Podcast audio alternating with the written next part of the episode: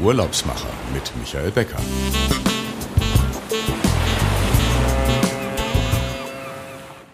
Venedig ist eine Traumstadt, eine Stadt mit Geschichte, Kultur und Superlativen. Etwa 500 nach Christus wurde Venedig mit Millionen Holzpfählen auf 100 kleinen Inseln gebaut. Im Mittelalter wurde die Hafenstadt zu einer der bedeutendsten Handels- und Seemächte und bildete die Brücke zwischen Okzident und Orient. Der Handel blühte und damit Kunst und Kultur. Der Dogenpalast, Markusdom, Markusplatz und die prachtvollen Paläste an den Kanälen zeugen vom einstigen Reichtum der Stadt.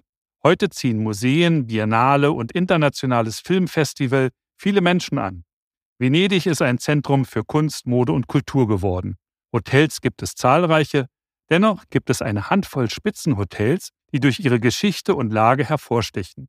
Wir haben heute einen Gast aus Venedig, der uns eines der bekanntesten Hotels vorstellt. Herzlich willkommen, a warm welcome to Antonio Tagliatlu, Director of Sales, Marketing and Hotel from the Hotel Excelsior Venice Lido Resort. And we will go on with English, Antonio. Or? Thank you very much. Yeah.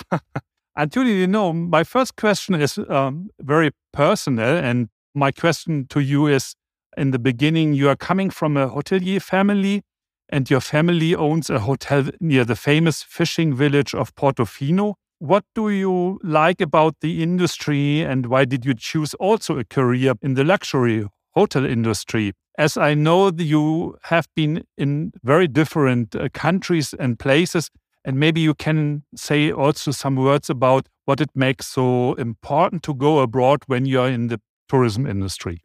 Yes, well, uh, first of all, I got involved in, in the industry at very, very young uh, age. And my father owned uh, owned an hotel, and he was very, very keen on uh, on guest satisfaction. So uh, basically, that's the way myself and my sisters uh, were brought, brought up with a key focus to to clients. And then I started enjoying it because I really liked you know, the fact that they were dealing with different cultures, different mentalities, uh, but also I like uh, the complexity of uh, the working environment. So the different departments working together as a team. Uh, so I I found it a, a, really great fun as a young man. So uh, it was work, but at the same time was uh, was fun. It was like being on on a stage. So I enjoyed it very much. And obviously, like most of the young Italian people who approach the industry, uh, I started traveling, uh, having uh, working experiences abroad uh,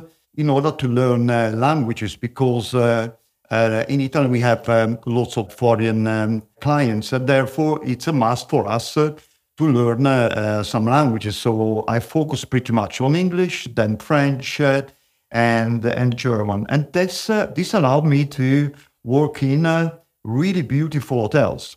Most of them uh, very famous uh, uh palaces, uh, well known um, uh, all over the world. Uh, in Cologne, for example, I started as a bellboy at the Excelsior Ernst in uh, Am Domplatz. And then I moved up. I was promoted to, to concierge. In, in Edinburgh, I worked in another beautiful historical property, the Balmoral Hotel, which is now part of the Rocco Forte yeah. brand. In London, I was uh, at the Millennium Mayfair, right in the heart of uh, the city. Uh, then moved for Dorchester Collection at the Principe di Savoia in Milano, another uh, very well-known uh, property. And before I moved to the Excelsior in Venice, I was for the past seven years at the Grand Hotel Palace in Rome. Okay, so as I said at the beginning, was just to improve my languages but then uh, I got really involved into the industry, and uh, and not only that, it's I realized that the learning a language is also a key to a culture. Because my first idea to learning a language was just to be fluent and to be able to communicate to your clients. But then, as you go, go along, you realize that it's really great fun because it opens up your mind and you understand better, not just in terms of uh, uh, the language, but you understand better uh, you know, the different uh, the cultures and mentalities. Do you remember anything from your first job in Cologne and on the German language? Well, uh, ja, ich habe sehr lange kein Deutsch gesprochen, aber damals, mein Deutsch war ziemlich gut. Sehr schön. Yes, and being in the Excelsior in Venice is uh, like coming home. And um, even if you have been in Milano and Rome before, but Excelsior in the beginning and now Excelsior in Venice, different owners, this is clear. Of course. And the Excelsior Hotel on the on the Venice Lido was, as I read, was born on the desire of a businessman who I think it was Nicola Spada. He is also Italian. Absolutely, yeah, the Venetian, yeah. And he um, wanted to build the luxurious hotel in the world in Venice in the beginning of the 19th century. And um, the hotel stands now on the long sandy beach of the Lido Island. And um, with your hotel boat, you can reach St. Marcos Square directly in 15 minutes and you have the sandy beaches and everything. What characterizes these luxury hotel Excelsior today? Yeah. Well, first of all, uh, going back to your first point uh, regarding uh, the project, uh, uh, you want to be like um, a beautiful uh, liner, a beautiful boat, transatlantic liner, basically. But also represent the history of Venice. Venice, that in the 16th, 17th century, uh, we're doing lots of trading with the Middle and Far East. So uh, the architecture is a mixture between the Venetian style and uh, the Moorish style. So it's really unique. Uh, when you, the first time I came here and I looked at the, at the building, it is one of those buildings you never forget because it's very, very different from uh, anywhere else uh, I've been. and obviously, being built as a hotel makes everything larger because there are lots of beautiful properties in the center of Venice, but most of them were turned into hotels. Okay? The fact that we are built as a hotel uh, allow us to have a very large suite, rooms, uh, lots of uh, outside spaces overlooking uh, the seaside. And apart from the beauty of the building, obviously the location makes a difference because uh, it's a very different way on how to visit Venice. So you can visit Venice in a more relaxing, comfortable atmosphere because uh, you can take uh, the private boat um, that we have our clients said every half an hour to go to San Marco and come back until late in the evening. So basically, you can do all the sightseeing, all the cultural activities, but then you come back and you relax by, by the Adriatic Sea because uh, the Lido Island separates the lagoon with the Adriatic Sea. And yeah. uh, uh, we have direct access to, to the beach. The beach season starts uh, beginning of June until uh, uh, the 15th of September. And we have a beautiful cabanas, which are also very historical establishments. Uh, and that's why uh, most of the people would come to the Excelsior because they can do both. Cabanas are one of the traditional things of Italian beach life, I think. Absolutely. You can experience a very traditional beach style in Italy. At the same time, uh, you know, you relax and visit Venice.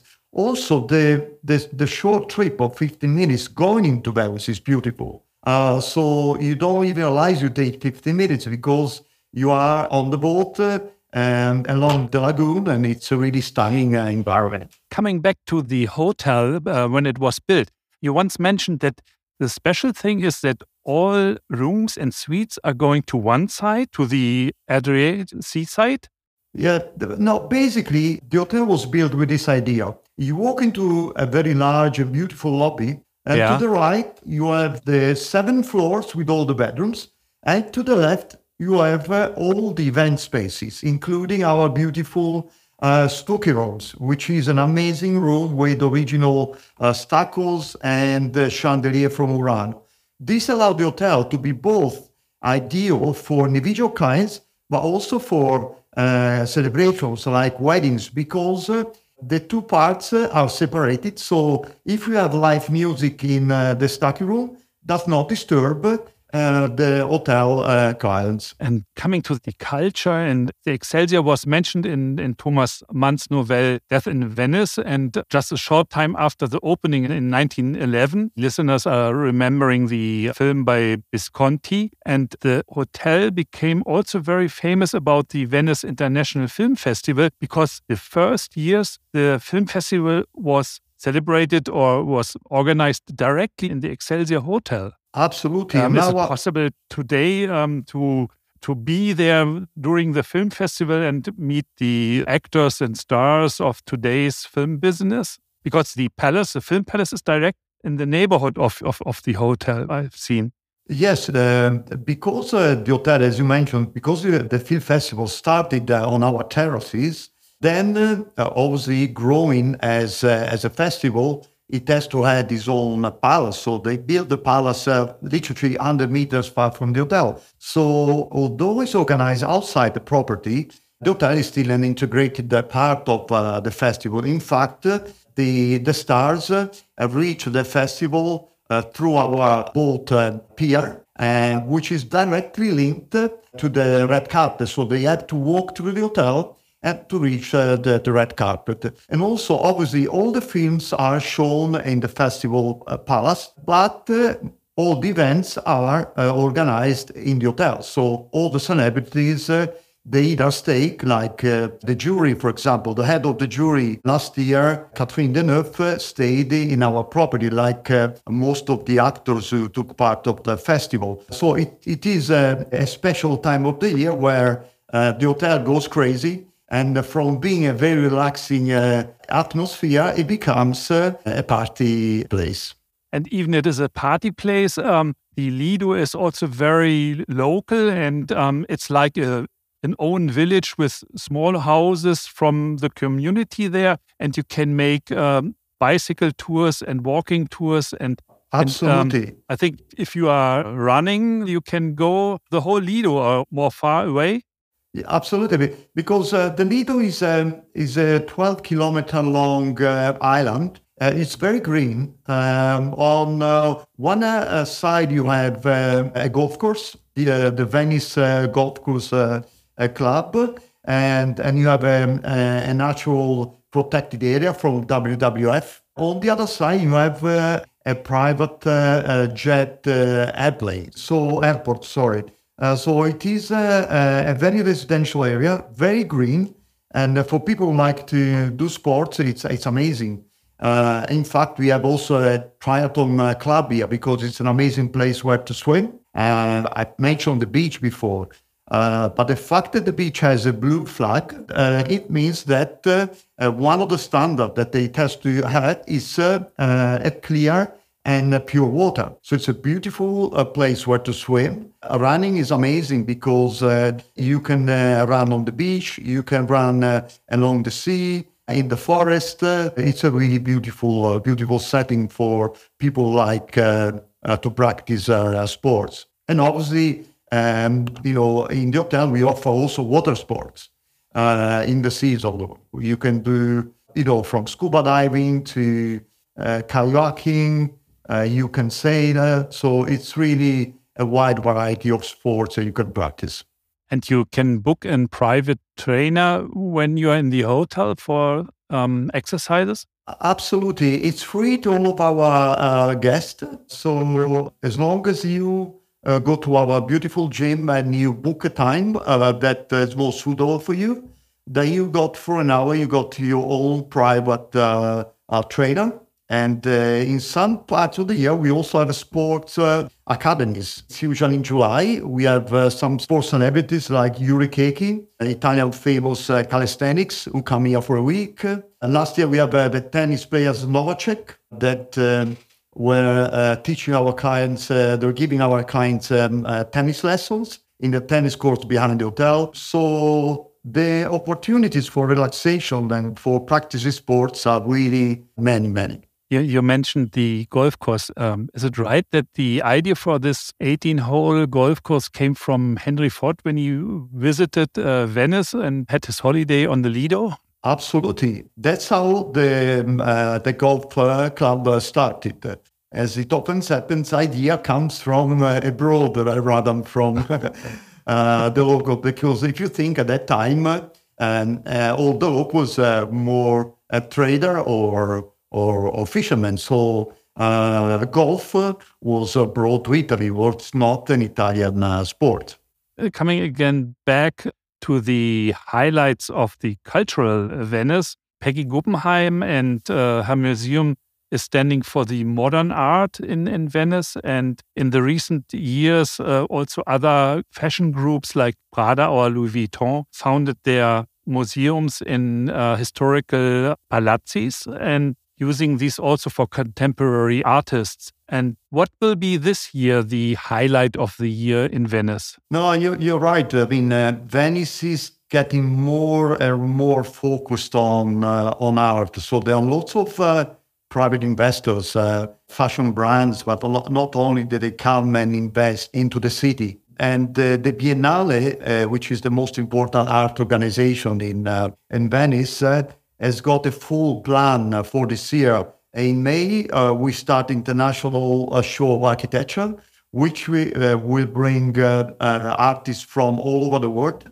And it starts the 20th of May, but it's it's run throughout the season until uh, November. then in in July, between July and um, June and July, we have the theater and the dance international shows. and then we mentioned before the film festival, but also quite interesting is uh, the uh, Contemporary Music Festival in uh, late October. So let's say that um, the program covers the whole season uh, in order to make sure that when people come to Venice, it's not only for the sites that are usually here, but also uh, to see uh, contemporary shows that, that they're here for only for a certain period.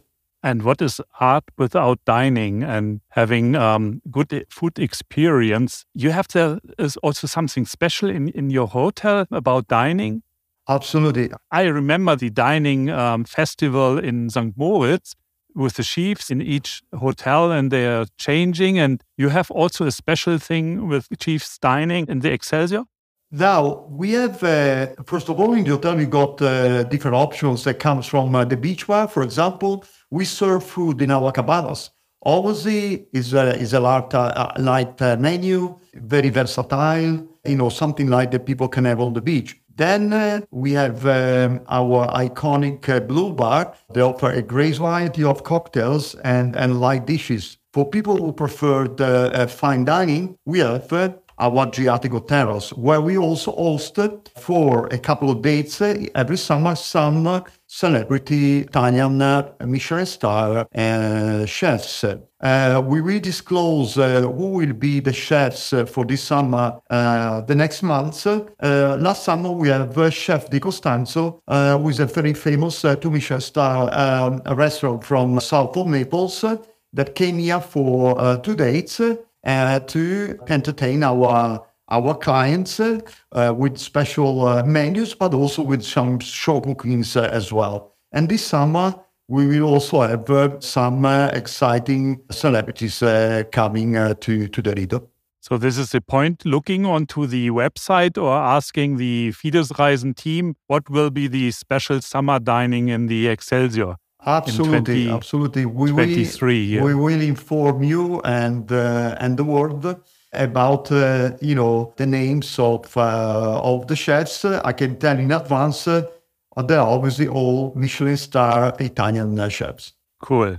And before we are coming to the end, um, we always ask the big question where's your next vacation travel or business travel are going to? And uh, because we are all in the industry, are always moving and going forward, what will be your next destination for travel, not for working? Because I do lots of traveling for, for work, you know, that allows me to really fly to all over the world. When uh, the vacation uh, time comes, then I usually stay quite close by. And because uh, uh, I moved to Venice uh, only only last year, I'll take the opportunity to travel not too far. So my uh, summer breaks will be one uh, in Cortina in the Dolomites. Yeah. Uh, because you know we spoke about Venice being on the lagoon, the Lido being on the beach, but within an hour drive we can reach the Dolomites. So one of my holidays will be a one week trek on Alta Via Numero Uno, which is uh, a five day trek uh, going from one refuge to the other in the, in the Dolomites. Wow. And then uh, the second one would be another short one, another week uh, in um, cycling from Trieste, uh, which is only a couple of hours from Venice, going south along the coast uh, to Slovenia and Croatia. Cool.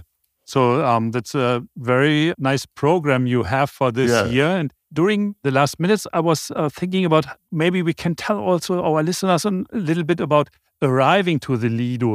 Uh, I think we didn't mention this. That it is, um, Absolutely. not so Uh, so difficult by by uh, uh, coming by train yeah. or by flight No. or by car. even Absolutely. by car. Uh, thank you, uh, Michael, for reminding me this because this is actually one of uh, the key selling point of the property. Because uh, we all know that uh, uh, Venice is beautiful. It's easily reached by flight or, or, or train. But the, the particularity of uh, the, the Venice Lido, unlike the other hotels in, uh, in Venice, you can actually reach the hotel by car, which means uh, you can take a ferry uh, from a place called Tronchetto, which is uh, just a couple of kilometers outside Venice. Uh, so let's say you're driving from Munich, uh, you reach Venice, you reach uh, Tronchetto. So you don't have to park your car in Venice. You uh, get on on the ferry, you reach the Lido, you drive to the hotel, which is a five-minute drive and you can park you can park in our private park so you don't have to leave uh, uh, the car in venice then you can decide you can either use uh, the car to drive around you know the, the lido if you want or you can leave the car in the hotel and recollect it when uh, you're heading back home So this is very special for these ones who have their golf bag in the back of the car, and um, so they don't have to move anything. They are going directly to the hotel. it makes it very very easy especially if you have your you know uh, your golf um, stuff with you but even if you are driving with families you know sometimes you got kids and you, they you go uh, they want to go to the beach with their own uh, games and uh, it's very easy because uh, you can load your car and uh, you can uh, you know when you reach here you can pick what you need from your car and leave and, and, and also use the car as a storage place if you want. And um, coming back also to the the airport, so that the listeners will know this is not the the Venice International Airport. It is only a small It's a uh, small landing landing spot. uh, jet. So for people who own or hire private jets, it is the Venice uh, private jet airport, and it's uh, only a couple of kilometers far from uh, from the hotel. So it is really, really very, very convenient. very very direct to the hotel. Everything, yeah. So Antonio, I think we got a big picture of of the hotel and the beaches and the opportunities to visit the highlights of the Venice city downtown. Yeah, thank you very much for being on the Urlaubsmacher. And I just want to switch to German now and stay tuned and I'm back in a second. Ja, liebe Hörer, wenn Ihnen unser Podcast über Venedig und das Excelsior Lido Hotel Resort gefallen hat, dann Daumen hoch in Ihrem Podcast-Portal Ihrer Wahl und empfehlen Sie uns weiter. Wenn Sie gerne auch Gast im Excelsior sein möchten, dann wenden Sie sich an das Fides Reisen Lufthansa City Center Team. Ich war heute wieder zu Gast in der Fides Reisen Lounge und würde mich freuen, wenn Sie in 14 Tagen dann wieder dabei sind, wenn es eine neue Folge geben wird von Die Urlaubsmacher, der Podcast für Reiseinteressierte und Begeisterte dieser Branche. Und vielen Dank fürs Zuhören und empfehlen Sie uns weiter, bleiben Sie uns gewogen und gehen Sie auf die Webseite dieurlaubsmacher.fm und lesen nochmal alles nach, was man so zum Thema Venedig und dem Excelsior Hotel erfahren kann. Antonio, it was a great pleasure. Maybe we will meet in Berlin next week. We are recording one week before the ITB in Berlin that is coming back to the city and have a nice time and we will meet again. Thank you very much. It's been a real pleasure, and well, I look forward to welcoming you all to the Excelsior in, in Venice. Thank you very much. Bye bye, Antonio. Bye bye.